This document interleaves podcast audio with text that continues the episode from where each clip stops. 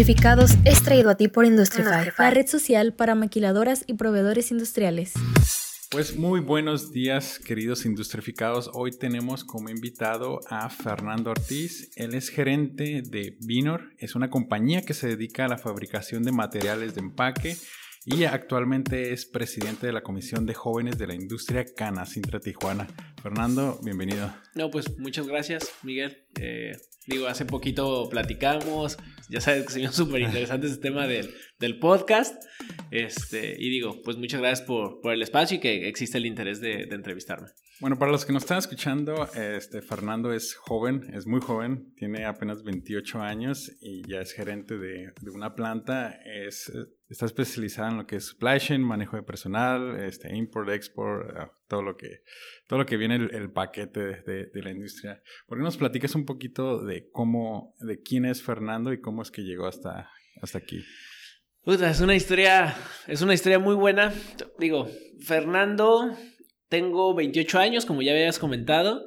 De hecho, soy de Toluca. Toda mi familia es de Toluca, Toluca, Estado de México. Yo llegué, digo, tengo una historia medio extraña aquí en Tijuana porque primero yo llegué aquí a los 14, porque de hecho era súper rebelde en, Toluca. Mis papás son divorciados, mi mamá vive en Toluca, mi papá en Tijuana.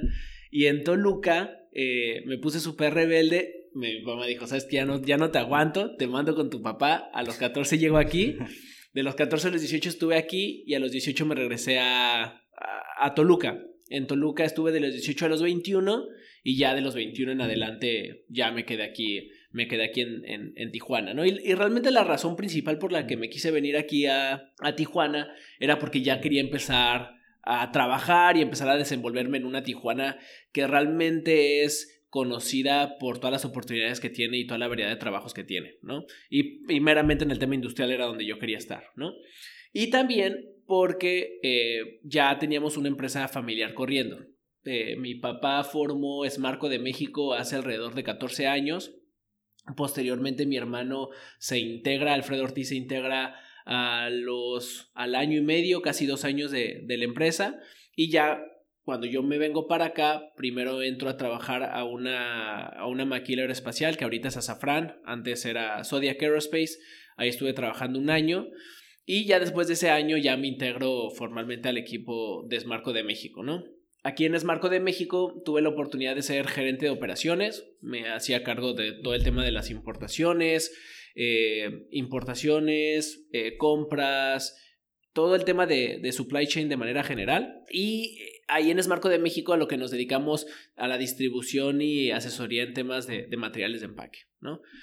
Eh, posteriormente, pues ya estuve ahí en, en, en Esmarco. Esmarco de México, una de las cosas que más distribuía era este material de empaque que se llama esquineros de papel laminado. ¿okay? Este, este material o estos esquineros lo que se utilizan es para darle estabilidad a todo lo que son los palets de, que ya se van a embarcar, ¿no? Literal se ponen en cada una de las esquinas, uno, dos, tres, cuatro en cada esquina. ¿Y, quiénes usan esos? Eh, realmente lo usan todos, ¿no? Realmente lo usan este, todas las industrias. De hecho, ahorita como Vinor tenemos muy variado nuestra distribución de tipos de, clientes, que son industriales y agrícolas. Yo creo que sí estamos como en un 60-40%, siendo 60% agrícolas porque tenemos muchos distribuidores en Estados Unidos agrícolas. Y, este, y hubo un momento hace cuatro años, cinco años, en el que, en el que Smarco de México, como grupo y como familia, decidimos ya comprar maquinaria para fabricar estos esquinos de papel laminado porque ya tenemos la suficiente demanda y la suficiente compra para decir, oigan, pues ya ponemos nuestras líneas de producción, ¿no?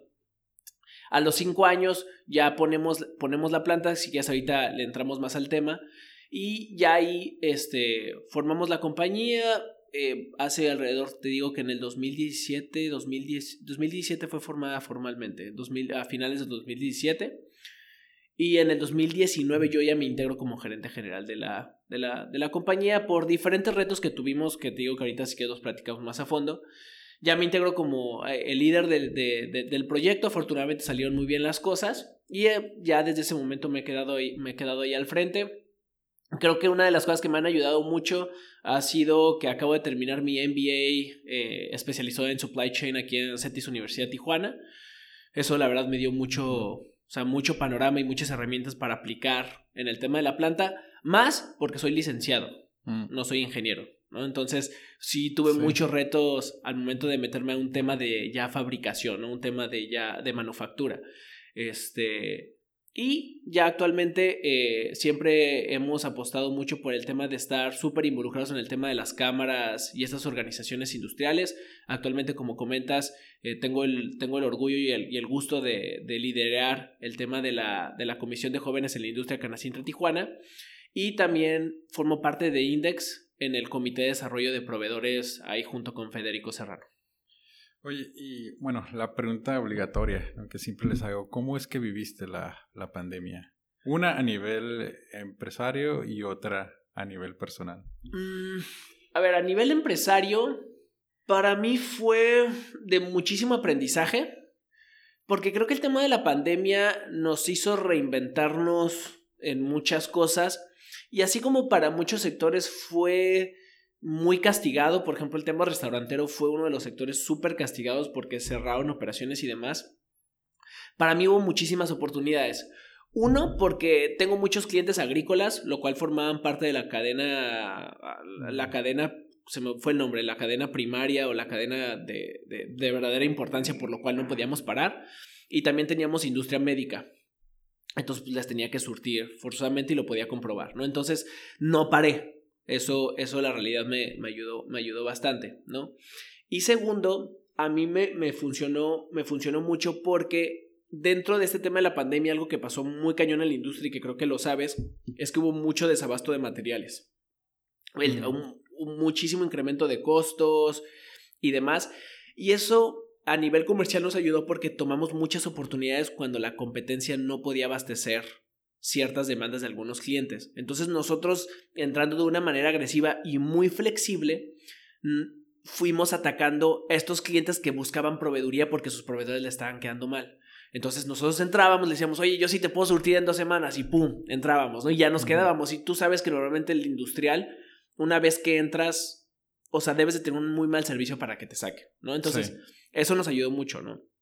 Y en el tema personal, la verdad, como que, como que fue una montaña rusa de repente de emociones, porque, porque sí había mucha preocupación con el tema de los contagios, ¿no? Somos una planta de 60 personas, teníamos todos los protocolos bien establecidos y demás, pero al final del día estaba esta preocupación y esta preocupación también mía, ¿no? Porque pues tengo familia, llegar, eh, pues después de todo, después de estar mucho en contacto, pues no, no ayudaba mucho. Y de repente también el tema del home office, ¿no?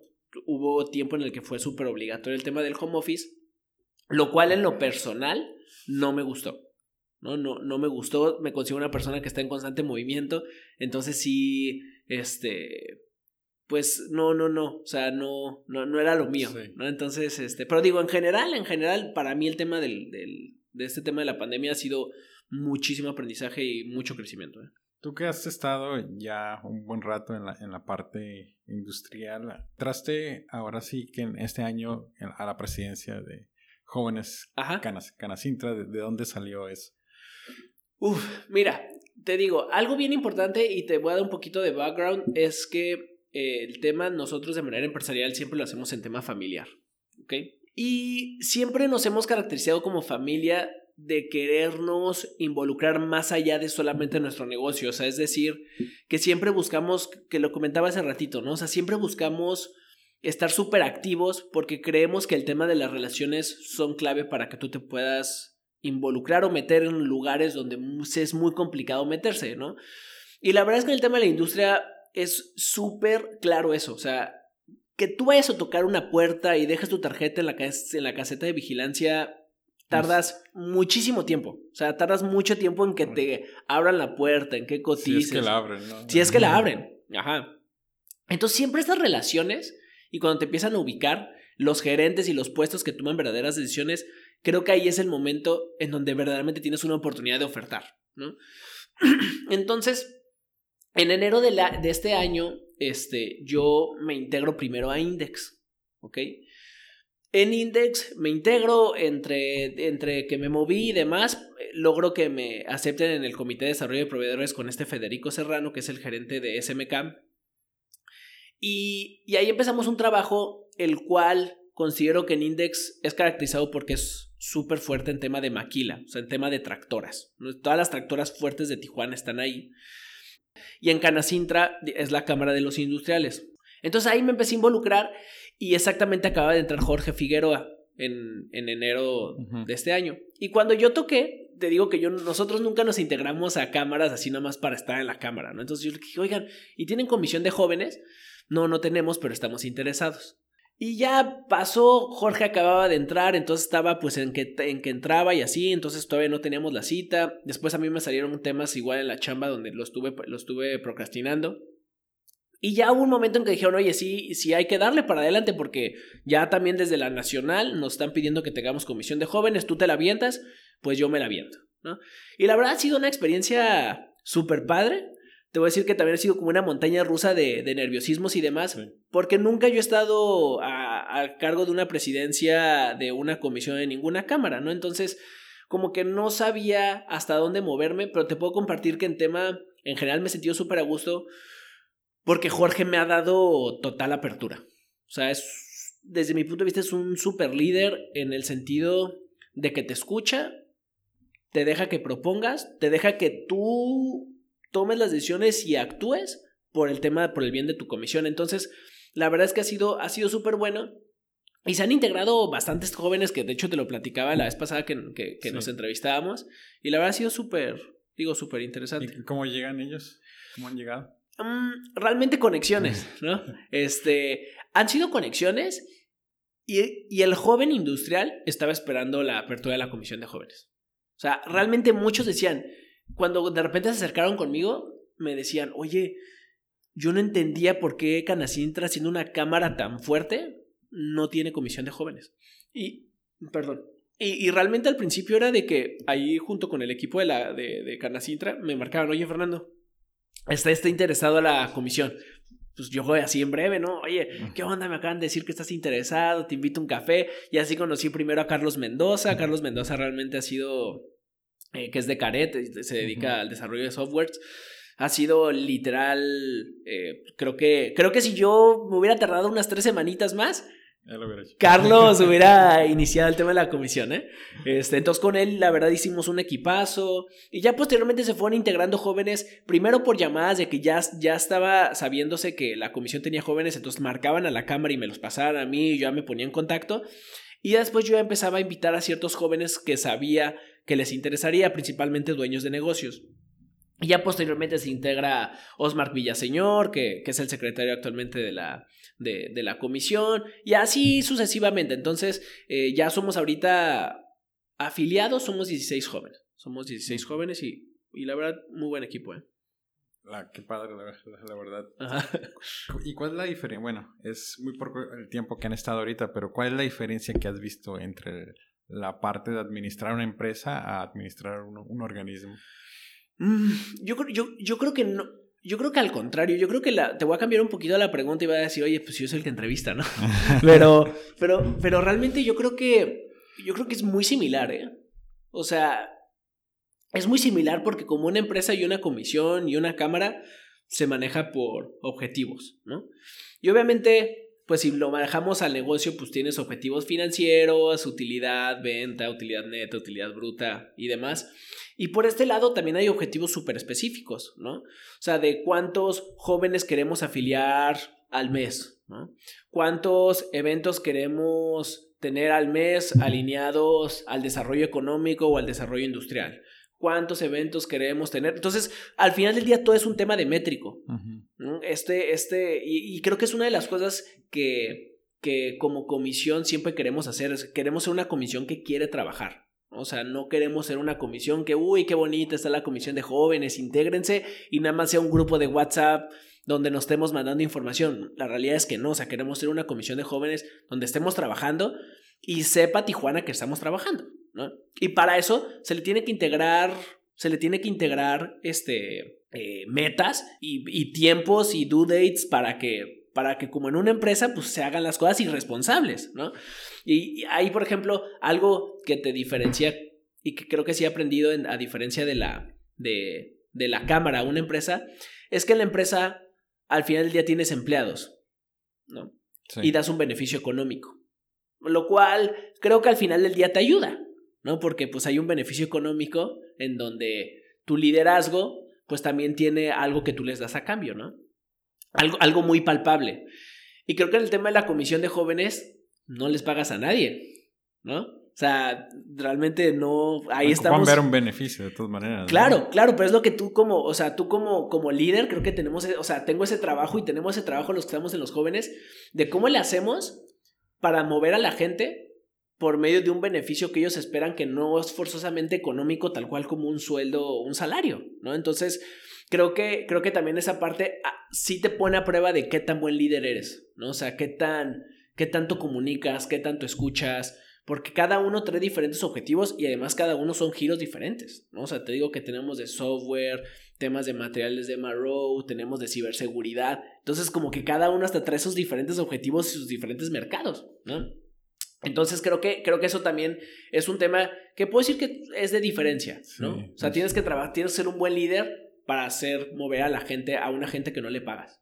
¿no? Y, que, y que les guste la comisión y que se sientan motivados de querer dar su tiempo, porque esto es amor al arte, pues. O sea, aquí estamos por amor al arte, literal. Por el- ajá, por, por lo menos al, al inicio, fíjate que ahorita con esa pregunta este, diste al clavo, ¿no? Porque es donde, donde fallan muchos organismos, ¿no? O sea, ¿cómo le hacemos para, para darles valor a los miembros del, del, del grupo? Y lo que termina pasando, este, que no lo ves desde afuera, pero cuando estás adentro es que se empiezan a...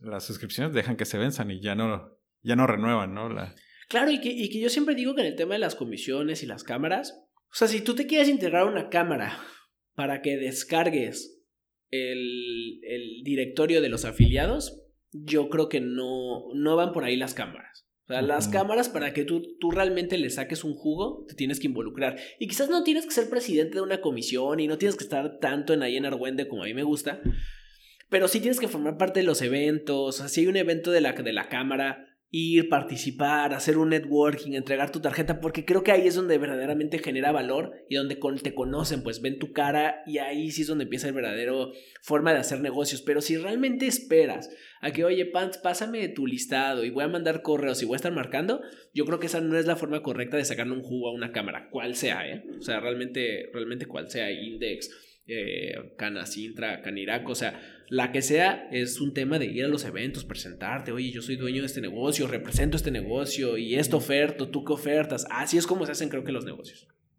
¿De qué tamaño te gustaría que fuera tu, tu cámara? La comisión, Sí, la, eh, acotado a jóvenes, ¿no? yo creo que no tengo un número, o sea, porque no me interesa tener 100 jóvenes, 100 jóvenes que participamos 20. O sea, no voy por el número, voy por qué tanto valor le estamos agregando a la cámara, seamos pocos jóvenes o muchos jóvenes. Realmente digo, si tuviera 50 jóvenes súper activos y que cada uno tenga una propuesta y que cada quien promoviera, bienvenidos.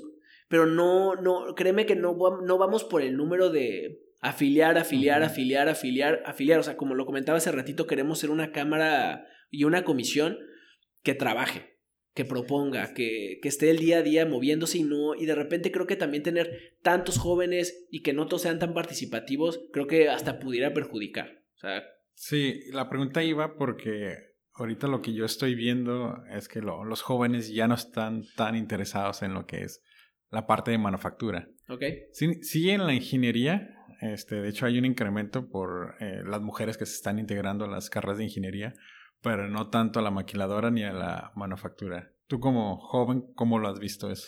Yo creo que, y sorry, va a decir que qué contrario No, no, dale, dale. Pero yo creo que es lo contrario, ¿eh? Creo que hay muchísimo joven que está desarrollando negocios alineados a la industria, ¿no? Y por ejemplo, te voy a decir cómo estamos ahorita mezclados en el tema de la, de, de la comisión. Creo que, por ejemplo, yo soy de los pocos que literalmente manufactura.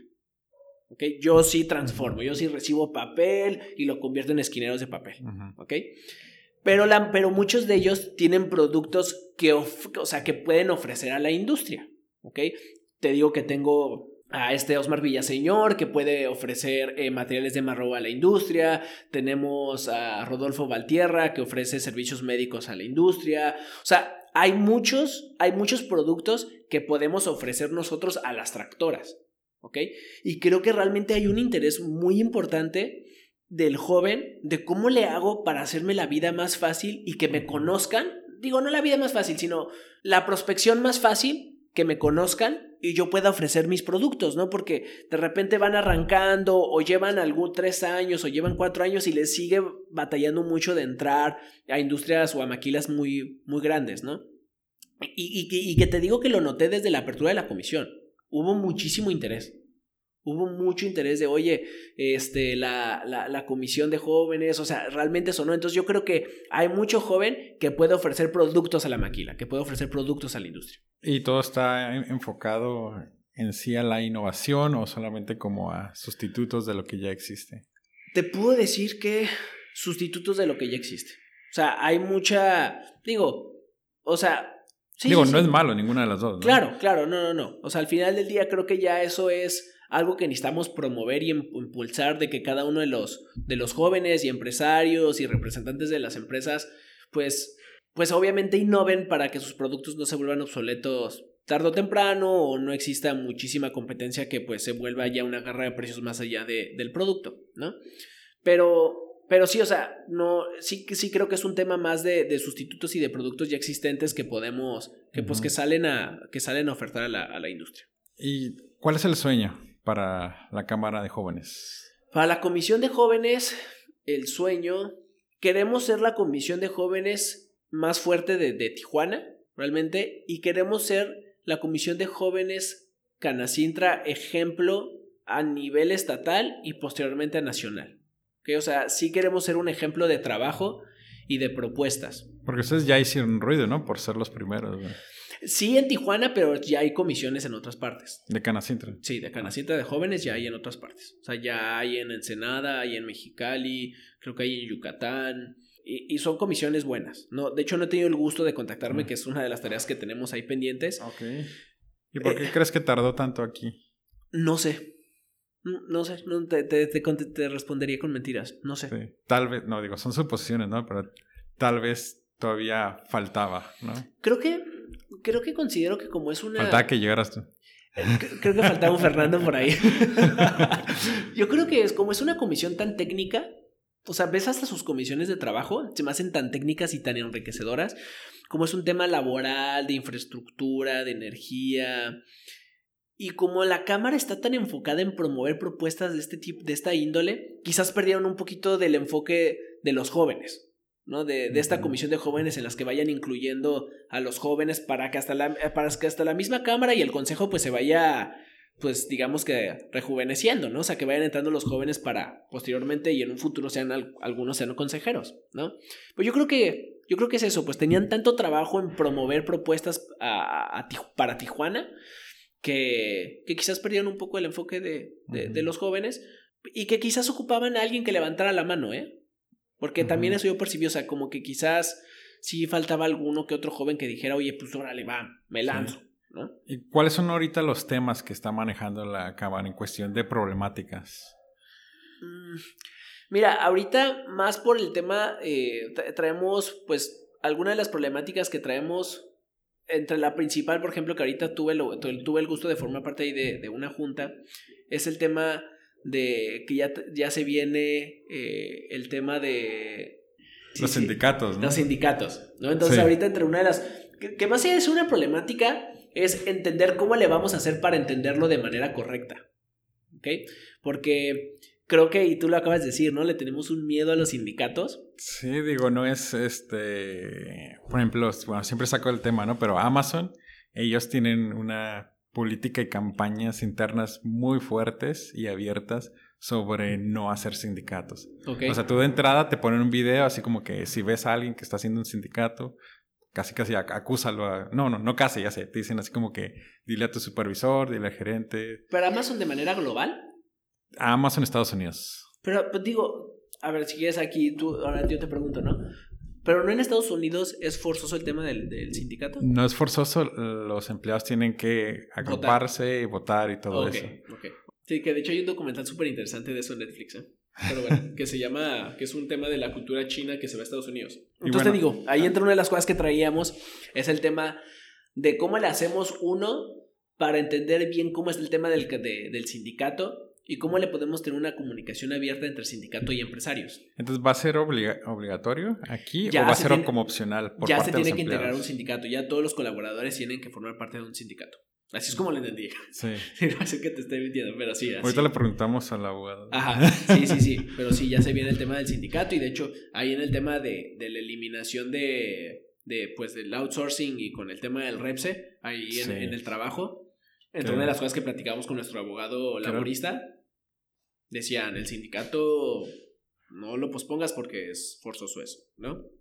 Entonces, ese tema también está, eh, lo, estuvimos platicando, estábamos platicando de que se habla mucho que en Tijuana no hay energía, que, no hay energía para los diferentes y nuevos desarrollos que hay en el de, de, tema ah, de, naves y demás. Ahí platicamos con, eh, con, la Comisión de, Energía del Estado y, y nos decían que sí hay energía, que el problema, que una de las cosas es que estaba mal distribuida, ¿no? Que había parques que te pedían o desarrollos que pedían, no sé, 30 megas y realmente solamente estaban utilizando 10, entonces los 20 megas restantes los tenían guardados por si crecían o no crecían, entonces digamos que eran megas asignados que no estaban utilizados. Preferían pagarlos que... No, ni los pagaban, ¿eh? es porque, ah, porque no, los consumían. O sea, porque estaban asignados. Entonces eso pues ocasionaba que, que, ya no hubiera más energía para nuevos desarrollos. Entonces también platicamos ese, ese tema. Actualmente hicimos hace poco, bueno, hicimos, ¿no? Hizo el presidente Jorge Figueroa, una de las cosas que hizo que se me hizo súper interesante es que hicieron un recorrido para llevar migrantes a las diferentes maquilas para que escuchen las ofertas laborales, porque ahorita en Tijuana algo que está que está súper fuerte es el tema de la rotación y no hay siempre ha estado la rotación Ajá, y hay muchísimas vacantes abiertas, ¿no? Entonces, ¿qué se hizo? Acercamos a todo el tema de los migrantes a estas, a estas diferentes industrias para que fueran entrevistados, tuvieran capacitaciones y demás, y tuvimos una muy buena respuesta, ¿no? Entonces, Oye, ¿tú no tienes problemas de rotación? Sí, claro, claro, claro, claro. Sí, sí, sí, sí, sí, sí tenemos, entonces, sí, digo, desde que yo me acuerdo que entré a la industria y fue hace mucho tiempo, este, la rotación ha sido, que incluso hace unos años una corrugada subió el salario mínimo, ¿no? Donde salieron los periódicos y, ¿Ah, sí? y otras empresas pegaron el grito de, de por qué le suben. Sí, sí, sí, digo, es que está cañón, o sea, creo que hay tanta también, tanta oferta que, que sí ha habido ocasiones en las que la gente se mueve por, por pesos. O sea, o sea, la gente se mueve por pesos. Pero creo que también hay mucho trabajo del, de, de, las empresas por buscar mecanismos más allá de los sueldos que agreguen verdadero valor al empleado. Y eso en Vinor tenemos esa labor muy fuerte para el siguiente año. ¿no? Y qué te digo, realmente te comparto que Vinor comparado con las otras maquilas que son gigantescas somos unos embriones, ¿eh? O sea, es la realidad, o sea... Sí, pero se pueden mover más rápido también. Claro, también nos podemos mover más rápido, pero sí en temas, por ejemplo, de desarrollos organizacionales y demás, estamos aprendiendo y le estamos apostando mucho a eso, porque sí me he dado cuenta de eso, la gente que lleva muchos años con nosotros, ha existido una conexión más allá de, de lo que se ofrece laboralmente por naturaleza, que es el sueldo. Fíjate, está muy interesante ese tema, porque yo sí soy fiel creyente de que ese va a ser como el, ahora sí que el la parte clave de, la, de, una maquiladora, el cómo trata a sus empleados para... Está súper claro, o sea... Cuando no tienes, tú lo has visto, ¿no? Cuando ya no tienes, cuando una persona no se mueve de ahí, bueno, crece dentro de la misma empresa, este, te genera un montón de, de valor. Que en cambio alguien que está brincándote es como, al contrario, es un gasto, a veces es hasta un gasto. Es un gasto, no a veces, es un gasto. O sea, porque la mera contratación ahí tienes a la chica de recursos humanos reclutando. En lo que aprende. la entrevista, en que aprenden, que la cajetea, porque además es natural. Ya pasaron algunos meses de que en lo que se vuelve bueno, en lo que, en lo que tendría que ser. ¿no? Claro, entonces realmente sí está el tema de la clave de. Yo creo que el tema de los colaboradores, y es algo que ya debemos de saber, son tan importantes como los clientes, ¿no? Y ahorita, por ejemplo, platicamos es que cuando los productos no son tan innovadores, o sea, no tienes un diferenciador físico que alguien más te lo pueda, que te lo pueda dar, normalmente con los clientes como te diferencias es un tema de servicio. Sí, claro, claro. Es un tema de servicio y qué le das valor al cliente fuera del producto que estás vendiendo. Creo que es igualito con el tema de los colaboradores. O sea, es cómo le agregas valor al colaborador además del sueldo que está percibiendo con otras cosas, pues, cómo lo tratas, con sus prestaciones fuera de, de que le das el lonche, o sea, todas esas cosas que el joven, que el, que el colaborador dice, me dan además del sueldo, me tratan bien y además me dan tal cosa, o sea, creo que es encontrar mecanismos para que también el colaborador encuentre valores agregados. Digo, y también eh, cuando empezó lo de la pandemia, una desventaja a los que trabajamos en, en piso es como, pues no puedes hacer home office, ¿no? Claro. No te vas a llevar la máquina ahí de, a, a- a No, tu y, que, y hay, o sea, y un tema, y que como tú dices, cuando somos pocos, creo que es fácil quizás decirlo, pero verdaderamente ser empáticos con la- los colaboradores y verdaderamente conocer sus necesidades te ayuda mucho, ¿no? O sea, y sí tener ese contacto cercano de saber quién dice la verdad y sí quién tiene necesidades verdaderas y quién no, ¿no? Y hay muchos de repente pasa en la empresa de que, oye, ¿sabes qué? Mi mamá está enferma. Claro. "Oye, mi mamá está enferma y la verdad necesito faltar. Y es una persona clave para la línea. ¿No? Pues, pues, ¿qué le dices? ¿No? O sea, te puedes poner un plan gacho y decir, no, no, no, eh, no, eh, no vas a faltar. O sea, pues no, pues claro que no, pues es su mamá, tienes que... Entonces son, son detalles que de repente industrias han perdido esos detalles. Que legalmente, o sea, no es ilegal, ¿no? El- Y claro, no es ilegal porque pues tú le dices, no, claro que no me faltas y si te vas te voy a descontar, ¿no? Y ya tienes una falta injustificada, no sé, o sea, y, cuando empiezas tú a dar estos permisos o estos detalles que tú como, como humano dices, oye, soy humano y tú eres humano y te entiendo, creo que empiezas a generar un verdadero vínculo con los colaboradores y tú también con tus colaboradores, ¿no? Y luego también ellos te dan cosas a cambio, o sea, creo que es un tema, es, es un tema tan subjetivo, pero de mucho trabajo. Entonces, como que ahí ese tema quizás regresando al tema de la, lo que está- se estaba haciendo en la cámara, pues eso también se estaba buscando, ¿no? Como conectar a todos los migrantes, que en Tijuana ahorita es un problemón el tema de los migrantes, Claro. para... ¿Qué para que- respuesta hubo con, con eso? Súper buena, ¿eh? Much- muy buena, desde las tractoras hasta de, los, de- hasta de las personas que fueron a buscar trabajo. O sea, las tractoras inmediatamente abrieron puertas, entran a capacitación, se les dice qué va a hacer, ta, ta, ta. O sea, muy buena respuesta, porque también digo, la, la, las tractoras y la maquila y la industria les urge empleados. Sí. O sea, les urge empleados. Entonces, creo, creo que fue buena respuesta. Y fíjate, eh, en los organismos a, a veces es difícil ver como los resultados, ¿no? De, de o sea, qué realmente es, es lo que hace y mucho de lo que genera un valor alto es, o sea, no es, no es tangible o no se puede ver. Y por eso es que tam- también todo el tiempo tienen, ustedes tienen que estar como documentando en, en- con fotos, con videos, con Claro. todo eso. ¿Cómo, ¿Cómo le están haciendo ustedes para ahora es que documentar y dar a conocer lo que van a... Ahora es que lo- lo- los próximos proyectos que, que van a dar a conocer. Mira, realmente en el tema de la comisión de jóvenes, también es un proyecto que acabamos de empezar. O sea, uno de los retos que tenemos para este año es que realmente en este cierre fue mucho trabajo de darnos a conocer, yo integrarme a la cámara, integrarme al consejo, conocer a los consejeros, estar platicando con Jorge, dar la propuesta de los ejes de trabajo. Entonces, en sí de verdadero trabajo que ahorita eso hemos estado haciendo ha sido el tema de reclutamiento el tema de, con- de conocer a cada uno de los jóvenes, que los jóvenes nos conociéramos, que pusiéramos objetivos para el siguiente año y ya este, el siguiente año que digo, ya estamos a nada, verdaderamente se va a empezar con el trabajo, ¿no? ¿Y cómo lo planeamos promover? Ahí afortunadamente tenemos uno de los jóvenes, tiene una compañía que se dedica a marketing industrial Ok. se dedica específicamente a eso.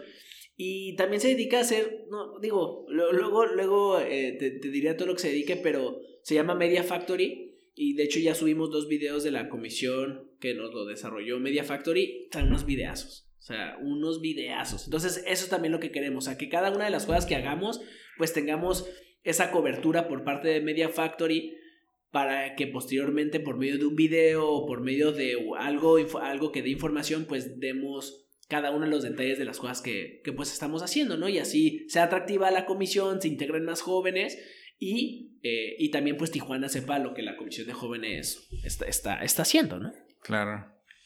Oye, Fernando, este, ¿y dónde te pueden contactar? A mí, digo, me pueden contactar en mi, o sea, digo, en mi Instagram está literal Fernando Ortiz, en mi Facebook también está Fernando Ortiz. Quizás utilizo más Instagram para este tema, para, para estos temas. LinkedIn manejas. Eh, también Fernando Ortiz. Este, todo está como Fernando Ortiz, literal. Este, Y, y también digo, creo que, creo que son los medios, son los medios donde, donde más me pueden, me pueden contactar. Pues llegamos a la sección de preguntas concretas. La pregunta es concreta y la respuesta te puedes explayar hasta donde gustes. Primera pregunta y de las más importantes, ¿cuál es tu comida favorita? Buena pregunta.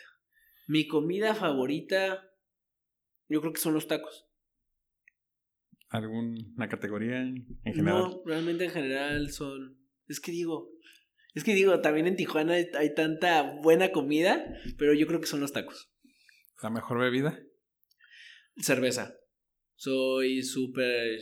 ¿Artesanal o comercial? No, no, no, súper comercial. O sea, soy súper de mi cheve. De hecho, o sea, siempre, en general, a mí me vas a ver de que vamos a comer o así. Mucha gente con vino y yo, la neta, con mi cheve. Sí, soy, soy mucho de cheve. ¿El libro favorito del año? Ah, yo creo que el monje que vendió su Ferrari, la verdad me, me, gustó mucho. Y también el club de las 5 de la mañana me gustó mucho. Si pudieras regresar al momento en el que terminaste la preparatoria, ¿qué decisiones cambiarías? Ninguna. Mm, realmente ninguna. Y fíjate que es una pregunta que hace poco me la hice, ¿eh? Pero no.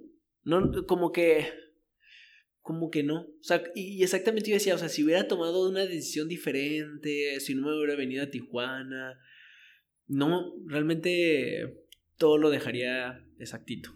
El mejor momento. El mejor momento acabo de ser papá, este, hace mes y medio. Felicidades. Y, realmente fue el nacimiento de mi, de mi, princesa. La mejor compra con 100 dólares o menos. Con 100 dólares. Que no sea un libro. Ah con 100 dólares o menos? Buena pregunta, ¿eh? No sé. No sé. ok. Eh, tal vez la siguiente sí la La peor compra. No hay límite de precio.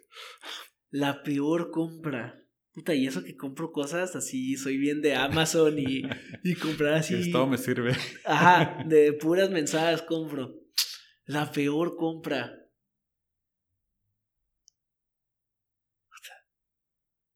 No, tampoco tengo una respuesta, ¿eh? O sea, en serio no tengo una respuesta. Sí, última pregunta. Si pudieras enviarle un mensaje de WhatsApp a todo México, ¿qué diría? Mm, yo diría que realmente tenemos un reto para trabajar en conjunto para hacer una mejor Tijuana y, una, y un mejor México.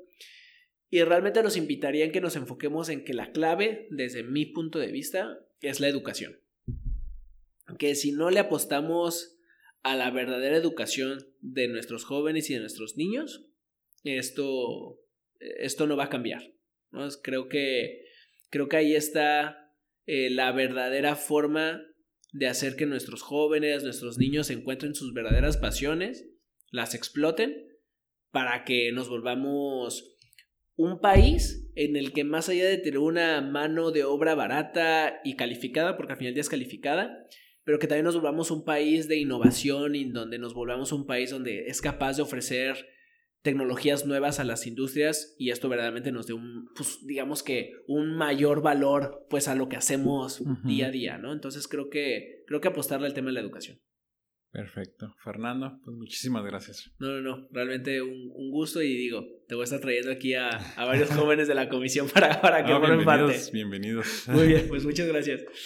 Industrificados es traído a ti por Industrify, la red social para maquiladoras y proveedores industriales. Y antes de cerrar, quiero agradecerte por estarnos escuchando y me gustaría saber un poco más de ti. Si te gustó el podcast, danos 5 estrellas y déjanos un comment en Apple Podcasts. También nos puedes encontrar en Facebook e Instagram. Y hasta la próxima.